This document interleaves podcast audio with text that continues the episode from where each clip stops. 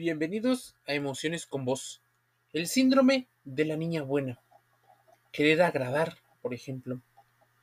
El concepto de la sobreadaptación. Cuando la idea de las personas, sobre todo de los padres, es educar a una mujer para que asuma una responsabilidad extrema. Sé que a muchos les sorprenderá y espero que tengas la capacidad de poder contrastar la información. ¿Por qué vivimos y tomamos nuestras decisiones en relación a los demás? De alguna manera, porque somos seres que tenemos que convivir, seres gregarios. Aprende a entender de dónde viene, porque no solo es que sea malo o bueno, como un pensamiento dicotómico, sino que tiene una función y que al principio posiblemente surja por quererte adaptar a esas situaciones en las cuales considerabas que era importante para recibir amor o para sobrevivir. El síndrome de la niña buena es aquel que se da principalmente en mujeres, aunque existe el síndrome de los hombres buenos. Menos común, pero también existen. Principalmente mujeres que dan más importancia a los deseos y las necesidades de los demás que a los suyos propios. Esto no significa que en las frases que ves en las redes sociales te tengas que concentrar única y exclusivamente en ti, como si los demás no existieran. Todo viene hacia adentro como una situación egoísta. No, no, no. Debes de comprender que las personas suelen ser personas que han sido educadas con tal vez un exceso de bondad, pero que les ha faltado aprender a defenderse o incluso a cuidarse a sí mismos. Logran ver los problemas en alguien más, pero no en ellos mismos, por lo que terminan en muchas ocasiones proyectando, pero sobre todo idealizando a otras personas e intentando satisfacer todos sus deseos, pensando o tal vez hasta autoengañándose, ignorando las red flags de que si lo hacen de esa manera, conseguirán su felicidad a costa de, de, de la otra persona. Existe una especie de dependencia emocional, codependencia, porque la otra persona también luego suele beneficiarse. Las niñas buenas experimentan emociones muy fuertes. Una de ellas es la ansiedad. Esta emoción suele venir a raíz de que las personas a las que intenta satisfacer se encuentren de mal humor o incluso distantes. En esos momentos la persona empieza a preguntarse qué ha hecho mal. Existe una especie de percepción de culpabilidad por no haber dado lo suficiente o haber sido suficientemente importante para las circunstancias o no haber estado el tiempo suficiente con la persona. A raíz de estos pensamientos aparece la frustración por acabar actuando en base a lo que la otra persona necesita y no contemplar que las otras personas pues también son independientes de tu pensamiento y que también existen situaciones que tú necesitas controlar. Es importante tenerlo en cuenta porque esa ansiedad puede jugar a dos o tres bandas. Te dije sentirse culpable. Por supuesto, antes de sentirte culpable, pudiera que se activen eh, que se activen mecanismos de defensa para compensar todo esto, para adaptarte, y empieza una lucha interna, donde, por supuesto, energéticamente existe un desgaste. ¿Qué pasa con el sentimiento de culpa? Y es algo que hemos tratado en podcasts anteriores, en Emociones con Vos. Las personas normalmente se menciona que esto es malo, que hay que quitarlo al 100%. La culpa tiene una función o varias funciones dentro de los procesos mentales. Eliminarla al 100% es quitarse una parte de la realidad, porque la culpa tiene una función principal, que es darse cuenta de que algo puede no estar bien. Es como una especie de alarma Si tú eliminas esa alarma, las cosas pueden pasar más directo o no pasar. O sea, radicalizamos nuestro proceso sin tener una precaución previa. El sentimiento de culpa aparece en el momento que busca un poco de aire o espacio para sí mismos.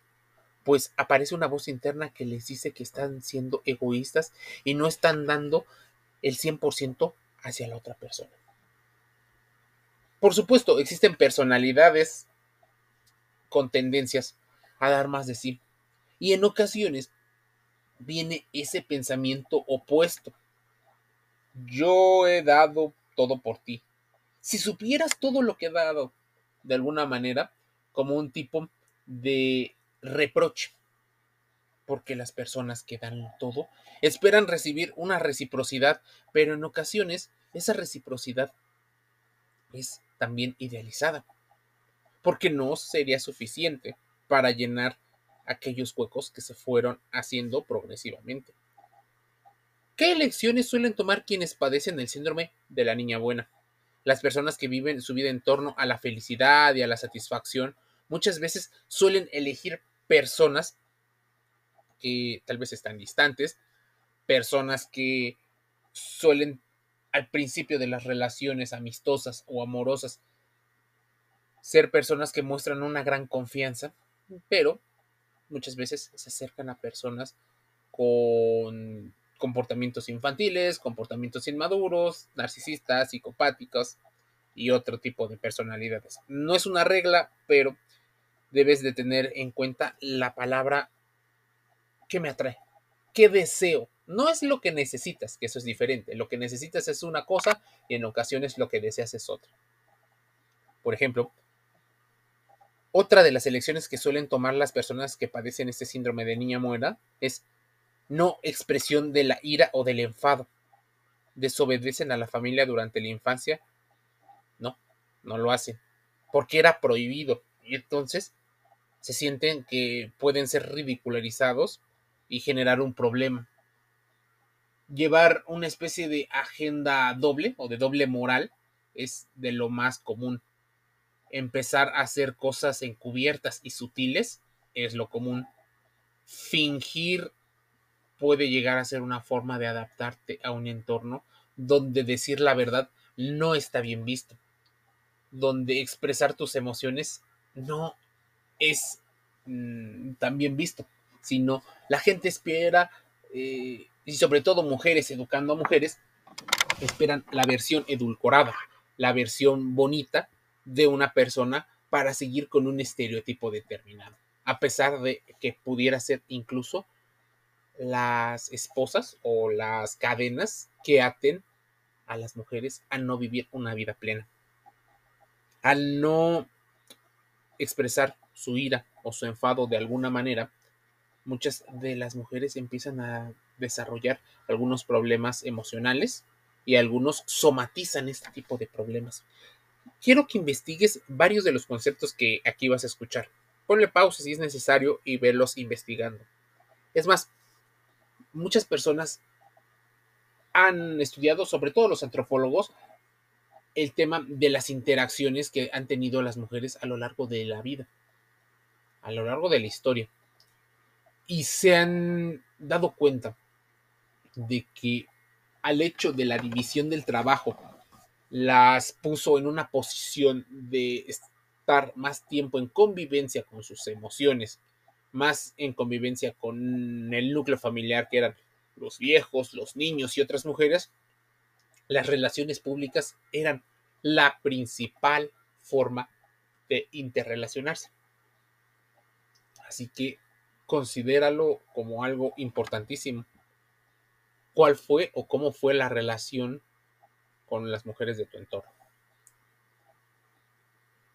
Las elecciones que suelen tomar, como te digo, de muchas personas que tienen el síndrome de la niña buena, son pensamientos de que lo que dicen los demás es todo cierto, que lo que proviene de sus sentimientos pudieran estar erróneos. Cuando alguien se enfada, la opinión sobre nosotros cambia La idea de que alguien piense que hacemos algo más no se acepta y se tiene la necesidad de que todo el mundo crea que es una buena persona. Es más, existe un sobreesfuerzo para ese tipo de situaciones. Nota que soy buena persona, nota que no soy grosero, nota que me comporto según el estereotipo. Puede salir de esta dinámica, por supuesto. Eh, la fase más difícil empieza por comprender las necesidades propias, aprender a expresar necesidades rompiendo antiguas dinámicas creadas eh, o creando, mejor dicho, una comunicación distinta. Es importante aceptar que no es necesario agradar a todo el mundo, pero tampoco significa que nos vamos a, a radicalizar en nuestros pensamientos y vamos a ser toscos, burdos o impulsivos con respecto a nuestra forma de ser, porque eso es lo que la industria eh, cultural nos dice. Sobre todo las áreas más malvadas de las industrias. Que las personas que llegan a ser incluso hasta arrebatados, hasta grotescos, hasta demasiado honestos cuando realmente son groseros, pudieran ser las personas más honestas. Y no es cierto. ¿Cómo saber entonces si tienes el síndrome de la niña buena? ¿Cómo identificarlo en ti mismo? Un síndrome que afecta más a las mujeres y suele estar asociado a personas que han sido educadas rodeados por una falsa bondad. Porque aunque la bondad existe, muchas veces no ponen un límite. El psicoterapeuta estadounidense eh, Beverly Angel o Angel em, puso este nombre que afecta a más mujeres que hombres. El famoso síndrome hace que quien lo sufre dé más importancia. Y entonces, ¿qué hizo Angel? Se puso a investigar sobre las posibles situaciones y consecuencias de por qué no aprendían a defenderse o a cuidar de sí mismas. Incluso intentar idealizar en aquella persona que fuera una especie de príncipe azul que las rescatara de un posible vacío existencial, vacío emocional o que les ayudara. De hecho, muchas personas llegan a desarrollar las primeras fases del síndrome de la niña buena. Lo más curioso es que tienen comportamientos que son altamente inestables. Es una especie de montaña rusa donde por un lado necesitan una serie de emociones muy fuertes para salir de la rutina, pero por el otro lado seguir comunicándose a ellas mismas una, una concepción de que ellas son niñas buenas o que son mujeres buenas. Es más, hasta las personas malas consideran que son niños buenos. Muchas personas con ese síndrome habitualmente suelen llegar a la edad adulta con esa personalidad complaciente y con cierto miedo a imponerse, pero también a fracasar o incluso a darse cierta importancia por considerarse que eso es malo y que no es del rol. Habitualmente un concepto de feminidad erróneo. Incluso, habitualmente la persona siente esa necesidad de querer agradar constantemente a todo el mundo para no salirse del molde socialmente aceptado que le han inculcado, pero la realidad es que conseguir esto es realmente imposible. Le agradarás a unas personas, pero no significa que entonces tengas que radicalizarte y mandar a todos a la chingada. Mandar a todos a volar. No hacerles caso. Tal vez no sabes decir que no. Habitualmente las personas que sufren este tipo de situaciones han aprendido a tanto anteponer las necesidades de los demás a las suyas propias que no se ven con la capacidad, incluso se autosabotean creyendo que no tienen derecho para poner límites o sencillamente no saben decir que no. Suelen ser personas con una tendencia a evitar los conflictos. Y esto, voy a hacer un paréntesis, es muy curioso porque muchas de las personas que tienen ese concepto de niñas buenas evitan los conflictos, pero también castigan a las personas que los evitan. O sea, una persona, por ejemplo, una mujer que tiene el síndrome de la niña buena, se reprocha a sí mismo el evitar conflictos y tal vez desea a una persona que sea mucho más extrovertida y abierta. Pero al mismo tiempo, cuando su entorno o detecta a una persona que evita los conflictos también, en esa persona empieza a ver síndromes o situaciones de debilidad, empieza a tachar a las personas de débiles. Curioso, ¿no? Es como si uno fuera débil y le reprocha la debilidad a otras personas poniendo en una escala diferente. Pero mira, la evitación de conflictos es esa preocupación constante por los demás. Hace que también tengamos terror a herirlos. Precisamente esto, sumado a esa necesidad constante de mantener una imagen de buena persona ante el mundo, hace que habitualmente estas personas eviten los conflictos y eviten mostrarse enfadadas. ¿Notas parte de lo que te digo? La preocupación constante por los demás hace que también tengamos terror a herirlos. Así que no nos juntamos con personas buenas. ¿Para qué? Para no ser los malos y seguir preservando una especie de doble moral donde nuestro estatus de buena persona está por encima de los demás. Así que si herimos a una persona mala, no habrá problema, porque incluso no habrá una consecuencia tan grande de manera eh, social. Imagínense, la persona mala pudiera llegar a ser personas que tienen mucho más poder e influencia y nos atraen personas malas que han logrado parte de su poder a partir de las situaciones malas y a ellos como no los podemos herir porque ya están heridos, tranquilamente nos, nos sentimos mucho más cómodos y nos metemos en una herida muy grande. Tenemos tal vez las personas que reflexionar con respecto a qué pasa cuando existe miedo constante al fracaso. Para las personas con síndrome de la niña buena, fallar nunca es una opción válida, perfeccionistas sobre todo, de hecho suelen vivir con un miedo constante a decepcionar a los demás y a fracasar. Mucha dificultad para la toma de decisiones, inseguridad, pensamientos rumiantes y constantes dudas sobre la toma de decisiones. También está una autoexigencia constante para no salirse del perfil, el perfil que la sociedad le ha creado y que no ha cuestionado en lo absoluto, porque también por muchas emociones se empieza a inhibir el pensamiento complejo, el pensamiento racional. Una serie de claves y dinámicas no precisamente fáciles de adoptar para las personas que sufren ese síndrome, sobre todo por esos constantes valores que desde pequeños vienen implícitos en la sociedad y que nuestro propio círculo nos reforzó. Potenciar el autoestima.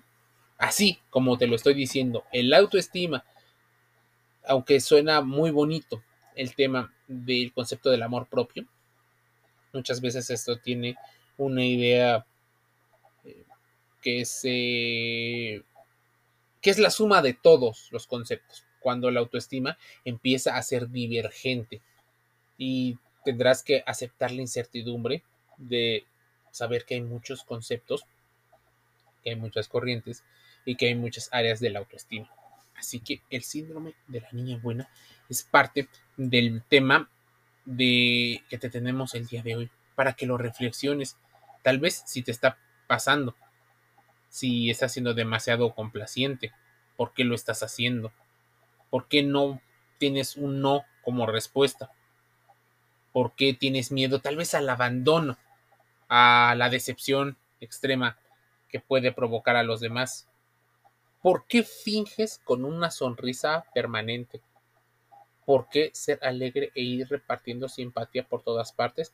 Es fantástico, aparentemente, pero siendo realistas, ir sonriendo por la vida no es algo que te apetezca. De hecho, tampoco deberías de hacerlo. Sonreír cuando no tienes ganas es una de las relaciones públicas más grandes, pero también desgasta y pudiera llegar a pasar que estés perdiendo una parte de tu tiempo intentando quedar bien cuando tal vez no no sea tan conveniente. Emociones con vos.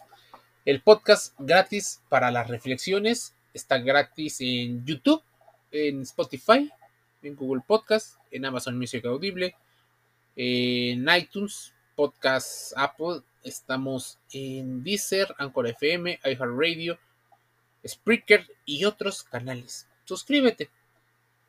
Reflexionémoslo y si tienes alguna duda, acude con los psicólogos para que te den y te ayuden a generar una eh, nuevas herramientas de afrontación a los problemas emocionales. Te un saludo.